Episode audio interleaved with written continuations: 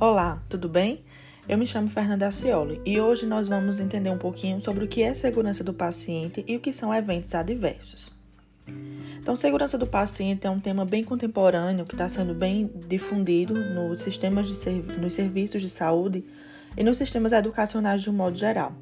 A segurança do paciente ela deve ser implementada em todos os serviços de saúde, sejam eles de alta ou baixa complexidade, e esse ensino deve estar desde a graduação de enfermagem até os níveis de pós-graduação. Então vamos lá. O que é segurança do paciente? A segurança do paciente é considerada a redução dos riscos e danos desnecessários à saúde a um mínimo consideravelmente aceitável, segundo a Organização Mundial de Saúde.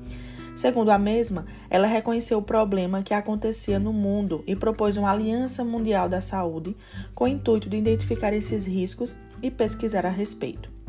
Vários países do mundo aderiram aos protocolos de segurança com o intuito de, de diminuir os riscos e agravos à saúde.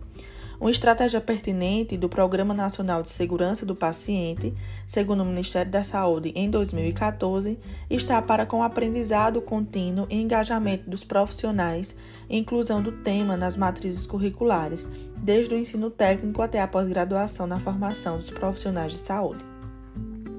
Sobre os protocolos de segurança do paciente, nós temos vários.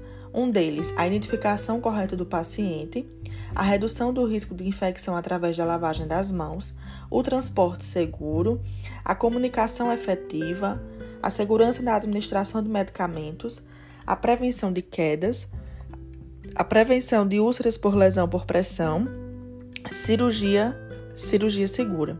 Então, esses são alguns dos protocolos de segurança do paciente que devem ser implementados. E aí, você sabe qual a função do núcleo de segurança do paciente nos serviços de saúde? O Núcleo de Segurança do Paciente é um órgão criado pelos serviços de saúde para implementar as ações voltadas à segurança do paciente conforme a RDC número 36 de 2013. Abrange hospitais, as clínicas e os serviços especializados de diagnósticos e tratamento, como por exemplo, é, clínicas de endoscopia, clínicas de radiologia, clínicas de nefrologia. Para que seja instituído, cabe à direção do serviço de saúde, devendo compor sua equipe para executar ações para o plano de segurança do paciente. E aí, alguma dúvida? Vamos agora para o que são eventos adversos. Os eventos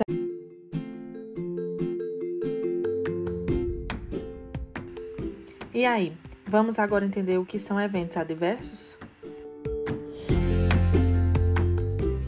Adversos são falhas relacionadas ao processo de cuidar em saúde.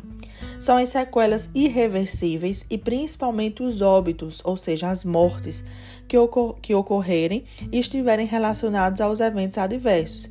Eles serão investigados pela instituição que ocorreu e monitorados juntos ao sistema de notificação da vigilância sanitária. O que os eventos adversos têm a ver com a nossa saúde? Você sabia que a cada três minutos, mais de dois brasileiros morrem em algum hospital público ou privado devido a erros e falta de adesão desses protocolos? Pois bem, como esses erros acontecem? Por exemplo, quando nas cirurgias não se é conferido o paciente local e a lateralidade corretamente, quando os profissionais de saúde eles não lavam as mãos de forma ou na quantidade adequada e leva contaminação de um paciente para outro, causando as infecções. Quando as grades das camas não são elevadas e os protocolos de quedas não são aplicados. Quando as medicações elas são administradas sem conferir a via, a dose e os pacientes corretos.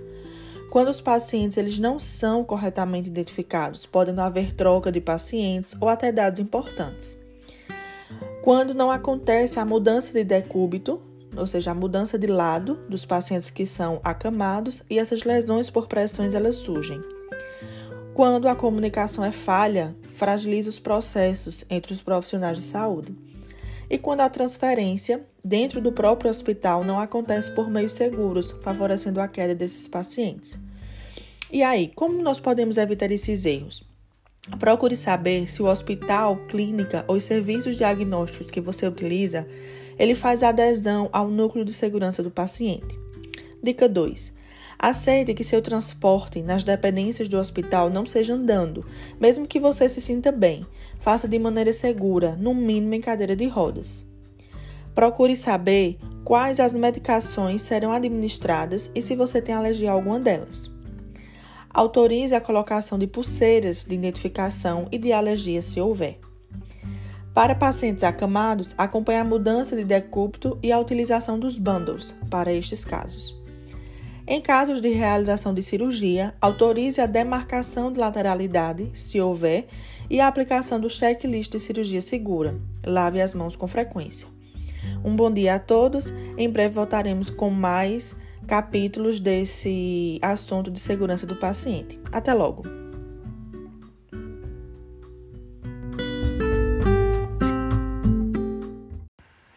E aí, galera? Estamos finalizando esse podcast. Até amanhã.